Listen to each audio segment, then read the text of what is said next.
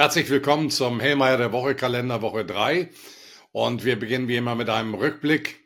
Geopolitik. Wir haben jetzt das Weltwirtschaftsforum in Davos, das am Montag losgeht und äh, viele Erwartungen knüpfen sich daran, auch in Richtung Geopolitik. Erste zarte Häppchen haben wir vom Schweizer Außenminister bekommen, äh, wo er sich doch ein wenig bemüht um Diplomatie in der Ukraine. Wir wünschten das der Ukraine, wir wünschen das Russland. Wir wünschen das der Welt, dass wir hier in Richtung Diplomatie unterwegs sind. Der Gaza-Konflikt geht weiter.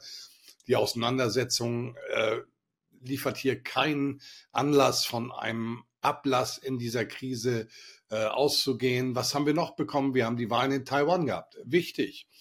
Wenn wir den Mainstream uns anschauen, dann heißt das ja, äh, DFP, die äh, pro-westliche Partei, äh, hat sich durchgesetzt bei der Präsidentschaftswahl. Aber das sollten wir ein bisschen differenzierter betrachten. Es waren auch Parlamentswahlen. Die DFP hat ihre Mehrheit verloren. Die Kuomintang, die China-freundlicher sind, die TVP haben zusammen eine klare Mehrheit im Parlament. Und das heißt, dass sich mit hoher Wahrscheinlichkeit ein konzilianterer Ton ergeben wird äh, im äh, Umgang mit China, auch weil bei der Präsidentschaftswahl sich der DFP Kandidat Lai zwar durchgesetzt hat, aber nicht mit einer absoluten Mehrheit, sondern er hat circa 40 Prozent der Stimmen und 60 Prozent fallen auf die beiden Kuomintang und TVP-Kandidaten. Also man merkt, dort tut sich etwas, die Homogenität in der Bevölkerung, ob der Politik der DFP ist auf jeden Fall geschwächt. Wir schauen dann mal in Richtung Ökonomie, Richtung Deutschland zunächst. Ähm, wir haben in der letzten Berichtswoche wieder sehr viele schwache Daten bekommen. Zum Beispiel das Thema Insolvenzen. Die Insolvenzen im Dezember plus 12,3 Prozent im Jahresvergleich der siebte Monat mit zweistelligen Anstiegen. Bei den Unternehmensgründungen im letzten Jahr haben wir einen Rückgang um fünf Prozent. Und die FAZ hat einen ganz interessanten Artikel gebracht gegenüber vor, von vor zehn Jahren ist die Zahl der Unternehmen in Deutschland von 4,5 Millionen auf 3,9 Millionen gesunken. Und in dem Kontext hat die Welt nochmal interessante Nachrichten gebracht. Ja, man freut sich über den, die, die Beschäftigungsrekorde, die wir in Deutschland haben. Aber ein großer Teil des Aufbaus kommt über staatliche Stellen, also über den öffentlichen Sektor. Im Bereich der Industrie haben wir, also dort, wo wirklich Werte generiert werden, haben wir seit vor der Corona-Krise 300.000 Jobs verloren. Das heißt, der kalte Bereich in der Beschäftigung steigt und der heiße Bereich geht zurück. Das ist die Kernaussage, die wir daraus ziehen können. Äh, wir haben äh, am Montag die, die äh, große Kundgebung nochmal der Bauern, ziviler Ungehorsam. Die Unzufriedenheit sehen wir auch an den Wahlumfragen. Aktuell ähm, sind 17 Prozent der Bevölkerung äh, bei der Umfrage äh, zufrieden mit der Bundesregierung. Das ist prekär und es bedarf Neuorientierung im politischen Raum. Äh, dann schauen wir weiter. Die Wirtschaftsdaten ansonsten waren so durchwachsen, möchte ich sagen, auf der Welt. Und damit schauen wir in Richtung Thema Inflation. Wir hatten in der letzten Woche viele Inflationsdaten bekommen. USA Verbraucherpreise etwas höher als erwartet, 3,4 Prozent erwartet waren 3,2. Ähm, Erzeugerpreise dafür etwas niedriger erwartet, plus 1,3 im Jahresvergleich gekommen mit plus 1 Prozent. Haken dran. Das Thema in der Tendenz rückläufiger Inflation bleibt gegeben, aber die Schritte, so wie wir sie aus 2023 kennen, hat was mit Baseffekten zu tun. Die werden kleiner perspektivisch.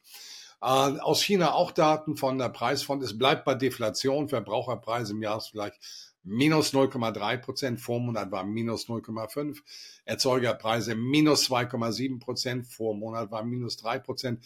Die haben also eine ganz andere Luft, auch monetär gegenzusteuern. Wir haben dort Leitzinssätze äh, um die 3,5 Prozent. Schauen wir auf die Märkte. Was ist in den Märkten passiert? Der DAX hat einmal einen Anlauf nach unten genommen unter die äh, 16.600 Punkte. Das wurde dann aber auch wieder konterkariert. An sich haben wir eine stabile Seitwärtsbewegung an den Aktienmärkten.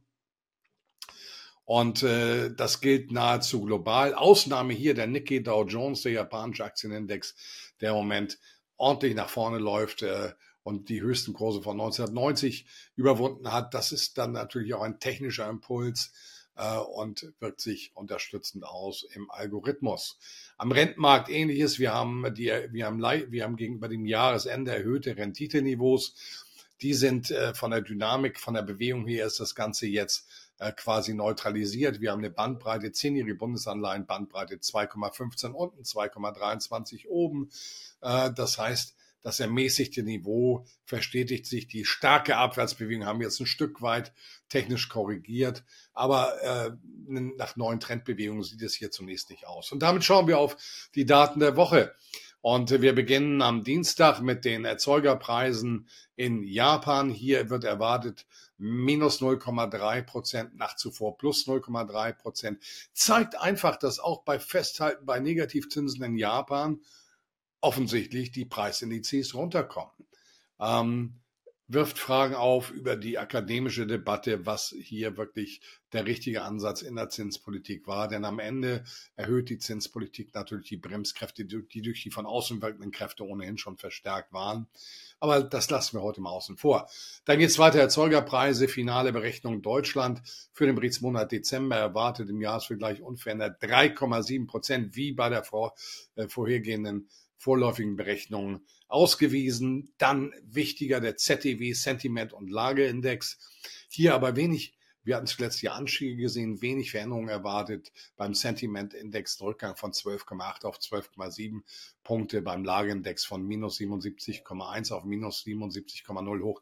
Das ist, sorry, Banane halbe Höhe. Das heißt, die Niveaus äh, verstetigen sich hier. Die letzten Anstiege sind damit, werden, werden damit konsolidiert. Der New York Fed Manufacturing Index ähm, wird erwartet mit einem Anstieg. Zuletzt hatten wir einen Einbruch gesehen auf minus 14,5 Punkte, jetzt ein Anstieg auf minus 5,0. Ist immer noch ein negatives Vorzeichen davor. Ja, das rumpelt ein bisschen auch im industriellen Sektor in den USA. Mittwoch, Zahlen aus China.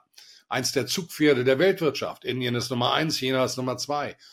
Ah, wir sehen, wir erwarten die Industrieproduktion im Jahresvergleich per Dezember unverändert wie im Vormonat plus 6,6 Prozent. Davon träumt man in der Eurozone, da sind wir bei, waren wir zuletzt bei minus 6,6 Prozent. Hier in China plus 6,6 Prozent.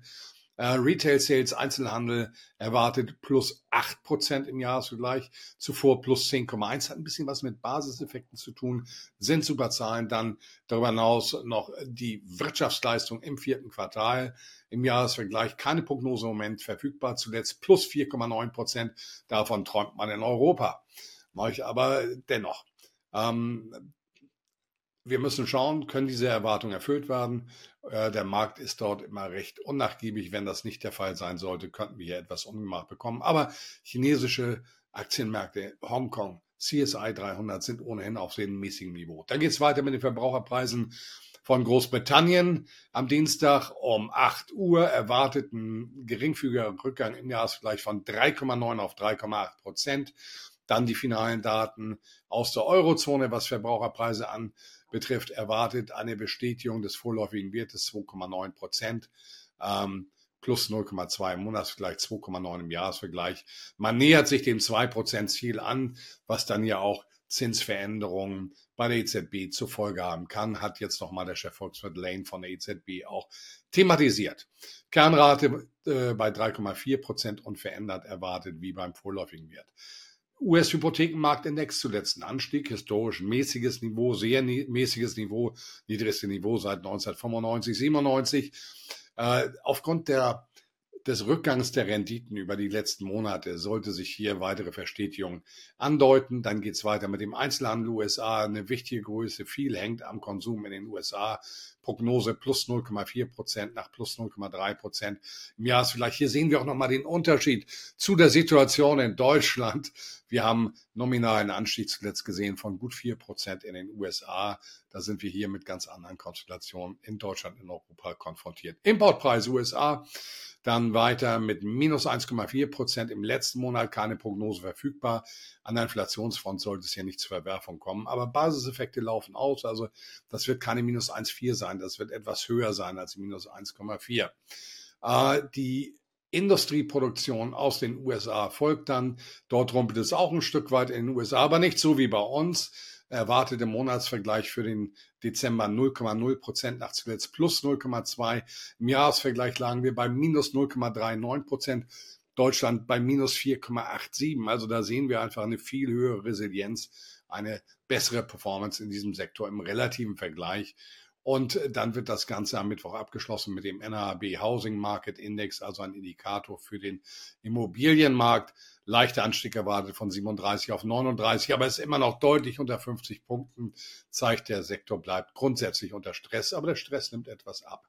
Donnerstag weiter mit den Housing Starts, den Neubaubeginn in den USA. Hier erwartet in der annualisierten Darstellung ein Rückgang von 1560 auf 1439 äh, auf 1,439 Millionen, von 1,56 auf 1,439 Millionen, sind Geräusche gebe ich nicht zu viel Bedeutung, dem Ganzen räume ich nicht viel Bedeutung ein. Dann der Philadelphia Fed Business Index hier erwartet äh, einen Anstieg von zuletzt minus 12,8 auf minus 8,0. Auch noch negatives Vorzeichen, aber die negative Dynamik soll abnehmen. Freitag äh, aus Japan die Erzeugerpreise hier erwartet, ähm, Entschuldigung, die Verbraucherpreise. Die Verbraucherpreise bei der Gesamtrate keine Prognose verfügbar, zuletzt 2,8 Prozent ohne Zinserhöhung. Und bei der Kernrate wird erwartet ein Rückgang von 2,5 auf 2,3 Prozent. Also sehr viel kommoder als bei uns. Da liegen wir bei Größenordnung von 3, 3,5 Prozent in Deutschland und in der Eurozone. Erzeugerpreise Deutschlands folgen dann um 8 Uhr am Freitag. Erwartet ein Rückgang im Monatsvergleich um 0,5 Prozent im Jahresvergleich, ein Anstieg, ein Rückgang um 7,9 Prozent. Ähm, das Ganze für den Berichtsmonat Dezember. Dann die Existing Home Sales, der Absatz zuvor genutzter Wohnimmobilien. Hier überhaupt keine Veränderung erwartet. Annualisierte auf das Jahr hochgerechnete Werte 3,82 Millionen und verändert. Und insofern ist das der Daten, das Datenportfolio für diese Woche. Wenn wir uns das Ganze anschauen, ist die Wahrscheinlichkeit, wenn wir auf die Märkte schauen, weiter eine Seitwärtsbewegung. Ich sehe jetzt keine Katalysatoren äh, aus der Geopolitik, aus der Ökonomie heraus, aus der Inflations-, aus der Zinsgeschichte heraus, dass wir hier Ausbrüche sehen. Seitwärtsbewegung sollte vor diesem Hintergrund äh, weiter dominieren. Es bedarf aber weiter auch Demut im Hinblick auf Geopolitik. Wenn es hier zu adversen Entwicklungen kommt, Belastung, wenn es zu entlastenden Entwicklung kommt, entsprechend positive Impulse für die Finanzmärkte. Ich wünsche Ihnen viel Erfolg in dieser Woche und verabschiede mich bis zur nächsten Woche.